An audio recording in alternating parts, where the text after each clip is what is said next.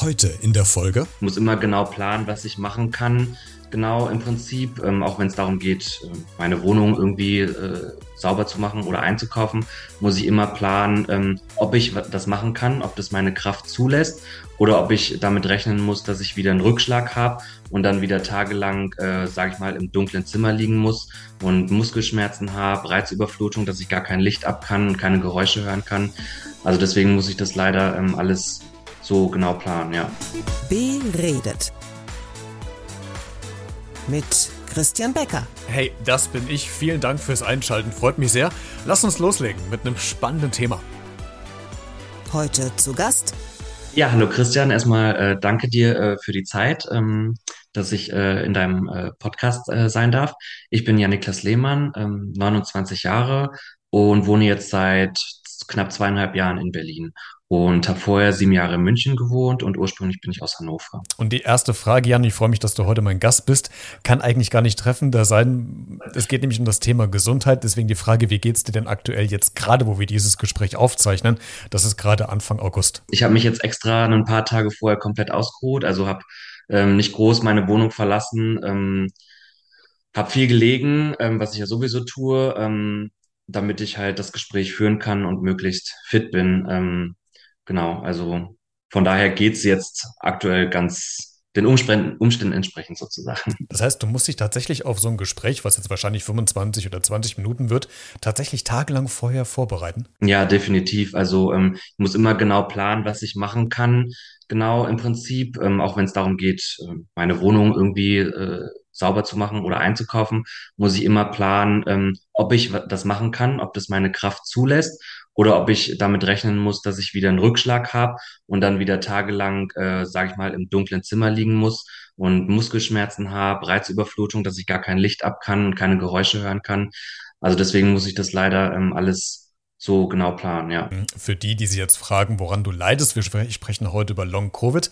Das heißt, du hast eine Corona-Erkrankung hinter dir, die schon ein bisschen länger zurückliegt, aber die Nachwirkungen sind bis heute noch merkbar, ne? Genau, richtig. Also meine Corona-Erkrankung oder Infektion war im Oktober 2020 und ähm, im, Janu äh, im November und Dezember war ich noch arbeiten. Ich war so ein bisschen erschöpft, habe mir aber nichts weiter dabei gedacht, habe aber auch keinen Sport gemacht. Aber dann im Januar 2021 hat es mich dann so richtig umgehauen und seitdem bin ich auch krankgeschrieben, ähm, ja, weil ich halt durch diverse Symptome ähm, total eingeschränkt bin in meinem Leben. Ich bin arbeitsunfähig, ähm, habe jetzt ähm, 18 Monate ähm, Krankengeld bekommen von der Krankenversicherung und äh, wurde jetzt ausgesteuert. Das ist der nächste Schritt sozusagen, da ich weiter leider arbeitsunfähig bin. Ähm, muss ich jetzt Arbeitslosengeld 1 beziehen und muss äh, im gleichen Schritt die Erwerbsminderungsrente beantragen, obwohl ich ja noch, also ich habe noch einen Arbeitgeber, ich bin noch angestellt im Hintergrund. Gucken wir gleich nochmal drauf, was es rechtlich eigentlich für dich alles so bedeutet. Äh, nimm uns nochmal so ein bisschen mit, als es dann im Januar, hast du ja gesagt, dann so richtig anfing, dass es dich äh, runtergecrashed hat. Was, wie muss man sich das vorstellen? Was ist da konkret passiert? Genau, also ich habe halt eine extreme Fatigue ähm, entwickelt. Ähm, ich sage es mal einfach gesagt, eine extreme Erschöpfung. Ähm, aber nicht eine einfache Erschöpfung, sage ich mal, wie jetzt ein Sportler nach einem Marathonlauf, sondern ähm, kleinste Dinge fallen halt schwer. Also ähm, Treppen steigen, einkaufen zu gehen, ähm, den Haushalt irgendwie einiger oder das Bad zu putzen beispielsweise ähm, oder auch einfach ähm, ja lange auf einen Bildschirm zu schauen. In meinem Job ähm, schaue ich halt den ganzen Tag auf einen Bildschirm im Büro. Ähm, und jetzt, wenn ich kurz mal aufs Handy schaue oder ähm, auf den Fernseher schaue oder so, kriege ich sofort Muskelschmerzen oder wenn ich mich eben körperlich überanstrenge, Muskelschmerzen, Nervenschmerzen ähm, und kann dann eben nur liegen, ähm, teilweise im dunklen Zimmer, habe eine extra Brille auf, ähm, weil ähm, ja ich dann zu nichts mehr in der Lage bin. Das hilft, äh, es hilft wirklich nur liegen in einem abgedunkelten Zimmer und ja, äh, möglichst keine Reize. Nimm uns mal mit diesen Nervenmuskelschmerzen. Wie muss ich mir das vorstellen? Mhm. Ist das ein Kribbeln? Ist das ein Ziehen, ein Brennen? Äh, mhm. Ist das ein Reißen? Wie, wie kannst du diese Art von Schmerzen beschreiben? Ja, also es ist einfach so, dass sich der komplette Körper irgendwie komplett äh, versteift anfühlt, als ob die Muskeln irgendwie unterernährt bin, sind an irgendwelchen äh, Stoffen, sage ich mal, dass die nicht genug Sauerstoff bekommen oder wie auch immer. Ähm, es ist alles total angespannt. Ähm, und es ist einfach ein Ziehen. Es, es fühlt sich einfach so an, als ob der ganze Körper zu eng ist irgendwie, als ob da nicht genug Platz ist. Und ähm, gleichzeitig ist es auch, sobald ich mich übernehme, dass ich ein starkes Brennen in den Muskeln bekomme und ähm, auch einfach so ein ganz dumpfer Schmerz, ähm, der dann vom Rücken hoch in Nacken, in Kopf zieht, als ob mein Kopf wirklich explodiert, aber nicht wie einfache Kopfschmerzen, sondern also das, das hätte ich vorher nicht gedacht, dass es solche Schmerzen gibt. Und äh, da habe ich dann auch äh, lange Zeit ähm, ja starke Schmerzmedikamente bekommen, äh, benommen, bekommen, wie Opiate etc ähm, weil das das Einzige war, was geholfen hat, ja. Du bist ja leider nicht der Einzige, der von Long-Covid betroffen ist. Hast du während der ganzen letzten Wochen und Monate Kontakt mit anderen äh, aufgenommen? Gab es äh, so eine Art, man spricht immer gerne Anführungszeichen von Selbsthilfegruppen, mhm. aber äh, ja. sucht man sich solche Gruppen, sucht man sich andere, die genau unter den Symptomen leiden oder unter ähnlichen Symptomen leiden, um in den Austausch zu kommen? Wie ist das da? Ja, also es war ja erstmal so, äh, sage ich mal, wo das dann im Januar angefangen hat, wusste ich gar nicht, okay, was ist jetzt erstmal los? Ich bin zu meinem Arzt äh, gegangen, der hat mich krank geschrieben, aber niemand konnte so wirklich was mit Long-Covid anfangen. Das war damals noch nicht so ein Begriff.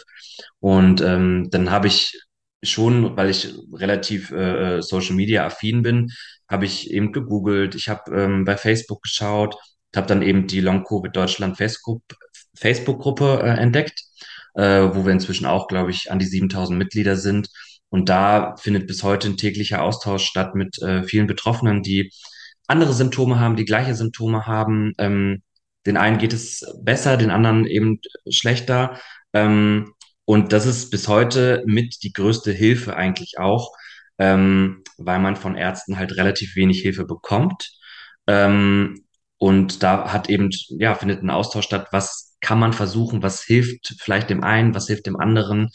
Und das tut halt auch gut, mit, mit Leuten zu sprechen, die das Gleiche miterleben, weil als Außenstehender, man kann sich das nicht äh, vorstellen, was, wie sich das anfühlt, weil ich hätte das nie gedacht, dass, also, dass es so einen Zustand gibt irgendwie. Das, man hat kein, keine Kontrolle mehr über seinen Körper irgendwie und man versteht nicht diese Dinge, die da in dem Körper vorgehen. Und deswegen tut der Austausch sehr, sehr gut das Schwierige aktuell, was du ja gerade ähm, auch erfahren musst, ist ja die, die Hilfe, die man euch Betroffenen anbietet, weil die Hilfe ja sehr rar gesät ist, weil man zum Teil ja auch gar noch nicht vielleicht weiß, Long-Covid, was ist es eigentlich, in, in welchen Facetten ist es ausgestrahlt und was bedeutet eigentlich Long-Covid? Das heißt, im Grundsatz seid ihr in Anführungszeichen jetzt die Versuchskaninchen, wenn ich mal so sagen darf, um jetzt quasi die Long-Covid-Therapie zu planen und anzusteuern. Äh, nimm uns ja. mal konkret mit, was ist denn die, die, die größte Schwierigkeit, die du jetzt hast, um mit deiner Krankheit jetzt zu leben? Also wo mhm. hapert es an der Hilfe, wo bekommst du Unterstützung und wie, wenn du welche bekommst, wie sieht die aus? Mhm. Führ uns da vielleicht mal so ein bisschen mit durch. Naja, erstmal muss man, finde ich, einen Arzt finden, der äh, Long-Covid ernst nimmt. Es gibt immer noch viele Ärzte, die es zum Beispiel einfach für eine ähm, psychologische Erkrankung halten, was definitiv nicht stimmt, ähm, wo es auch Studien gibt, äh, wo das widerlegt wird, weil bestimmte Prozesse im Körper äh, eben stattfinden. Also man muss erstmal einen Arzt finden, der äh, einen ernst nimmt und da musste ich auch öfter mal den Arzt wechseln und jetzt bin ich aber seit einem Dreivierteljahr bei einem Arzt, der mich auch zum Glück sehr, sehr ernst nimmt ähm, und dem ich auch verschiedene Studien vorlegen kann und der mit mir guckt, okay, was kann man noch versuchen und so weiter und so fort. Ähm, ich bin aber auch in der Charité jetzt hier in Berlin in der ähm, Long-Covid-Fatigue-Sprechstunde, ähm, musste da aber auch erstmal sechs Monate auf einen Termin warten. Ähm, und die Krankheit schreitet ja voran, sage ich mal, ja. Also ähm, es, es wird ja chronisch oder es ist jetzt ja schon chronisch bei mir. Und ähm, das ist eben das Schwierige für viele, die jetzt auch neu kommen. Gut, die haben jetzt natürlich schon Tipps durch uns alte Hasen, sage ich mal. Aber ähm, da bekomme ich es ja auch mit. Die warten teilweise ähm, für die Long-Covid-Ambulanzen jetzt äh, zehn Monate, bis sie da einen Termin bekommen. Und sie wissen gar nicht so recht, okay, was ist, stimmt irgendwas jetzt mit mir nicht? Was ist überhaupt los? Gibt es organische Schäden? Habe ich organische Probleme? Ähm, oder was ist das Ganze jetzt eigentlich? Und deswegen sind eben die Hilfs Selbsthilfegruppen so förderlich ähm, und irgendwie mit das Hilfsreichste, weil ähm, es so unglaublich schwer ist, eben erstmal ähm, Ärzte zu, äh, äh, an Ärzte zu geraten, die einen ernst nehmen und eben dann an diese Long-Covid-Ambulanzen zu kommen, die aber auch keine richtige Therapie haben, sondern erstmal nur sagen können, okay, was ist hilfreich, ähm, wie soll man sich jetzt verhalten? Ähm, und es geht ja nur darum, dass die jetzt erstmal Symptome irgendwie lindern können, indem sie Schmerzmedikamente verabreichen, ähm, Physiotherapien oder Atemtherapien verschreiben etc. Aber es gibt ja in dem Sinne noch keine Therapie und das ist halt das Problem. Und jetzt gibt's Corona Long oder Corona oder Long Covid ja auch schon länger und es passiert halt relativ wenig. Und bei vielen, so wie bei mir, wurde jetzt auch das chronische Fatigue-Syndrom diagnostiziert. Und äh, das nennt man auch MECFS abgekürzt. Und es gibt schon Jahrzehnte. Und Jahrzehnte haben das die Ärzte oder viele Ärzte nicht ähm, ernst genommen. Und äh, es wurde nicht äh, geforscht an dieser Erkrankung. Ich habe immer wieder bei Twitter deine Tweets verfolgt und das, was sehr anschaulich und vielleicht auch beängstigend war, war zu sehen, dass natürlich du das auch reklamiert hast, dass es äh, wenig bis gar keine Hilfe gibt und du natürlich dann auf private Sachen dann angewiesen bist. Das heißt, du musst dir speziell die Sachen selbst bezahlen oder organisieren, ja. um dass es, damit es dir quasi besser geht. Um welche Summen sprechen wir denn da mittlerweile, die du jetzt schon privat aus privater Tasche, Tasche bezahlt hast? Ja, also ich habe es jetzt mal ungefähr so grob ausgerechnet und komme ungefähr jetzt auf 15.000 Euro.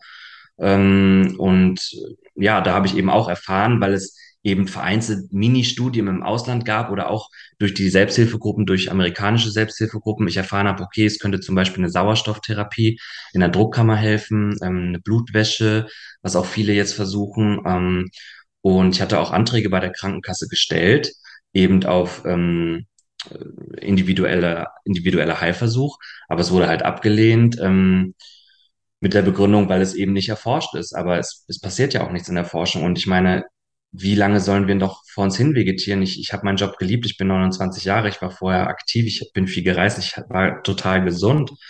Und ja, ich, deswegen habe ich jetzt schon so viel Geld eben ausgegeben, weil ich diesen Zustand nicht akzeptieren kann, nicht will. Und naja, was ist die Option? Jetzt bekomme ich Arbeitslosengeld eins ich muss meine Wohnung bezahlen etc. Also ich muss ja irgendwas machen. Das ist natürlich Verzweiflung auch und man, man klammert sich an jeden Strohhalm. Aber was ist die Alternative? Das heißt, auf der einen Seite hast du die, diese Long-Covid-Erkrankung, auf der anderen Seite natürlich auch noch den äh, Druck von, von außen. Das macht ja auch was äh, ganz viel mit der Psyche. Äh, wie wie geht es denn im, im Familienleben weiter? Also welche Auswirkungen hast du da konkret? Ich könnte mir jetzt vorstellen, äh, Geburtstagsfeiern, Weihnachtsfeiern, Ostern, Taufen, Hochzeiten, die sind ja für dich überhaupt gar nicht planbar in, in der Hinsicht, oder? Nee, das ist eigentlich gar nicht äh, Thema. Also so, an sowas kann ich gar nicht teilnehmen. Ähm, meine Familie wohnt auch in, also meine Eltern, ich bin, ich, äh, ich bin äh, Single, ledig, wohne alleine hier in Berlin. Ähm, viele meiner Freunde wohnen in München noch, ähm, viele auch in Hannover, ein paar auch hier in Berlin und meine Familie halt, ähm, teilweise habe ich auch schon bei denen jetzt eine Zeit lang gewohnt, weil ich mich nicht äh, um mich selbst kümmern konnte. Ich konnte nicht selbstständig einkaufen gehen etc. Ähm, und ja, es ist halt alles im Prinzip äh, auf, auf Null gesetzt. Ich lieg, wie gesagt, 20 Stunden etwa am Tag und ich muss mir genau einteilen, was ich wann machen kann. Und ja, wenn ich bei meiner Familie bin, bei meinen Eltern, die kümmern sich dann halt um mich und kochen für mich letztendlich. Ähm, es ist mir dann halt auch eine große Unterstützung. Ähm, ja, und natürlich haben sie auch Mitleid und versuchen mich da zu unterstützen, wo es nur geht, aber letztendlich ja, es ist ein Kampf, den man halt selber irgendwie leider führen muss. Wo nimmst du die Kraft her? Das ist eine gute Frage. Das fragen mich immer so viele. Ähm, es gibt ganz, ganz äh, äh, schwarze Tage, wo ich echt am Boden liege und äh, nicht mehr kann, nicht mehr will, ähm, wo ich auch Angst habe, ähm, wie es in der Zukunft aussehen wird. Aber ich schaue mir dann irgendwie Fotos von früher an und von meinen vielen Reisen. Also ich habe äh, ähm, oder ja, habe bei einem großen Reiseveranstalter als Teammanager gearbeitet, bin viel gereist, privat als auch beruflich. Und das ist einfach mein, mein Traum gewesen. Ich hatte ein tolles Leben zuvor und ich will das wieder so haben oder zumindest annähernd. Ich möchte wieder auf Reisen gehen, ich möchte wieder arbeiten, ich liebe meinen Job, ich möchte meine Kollegen wiedersehen.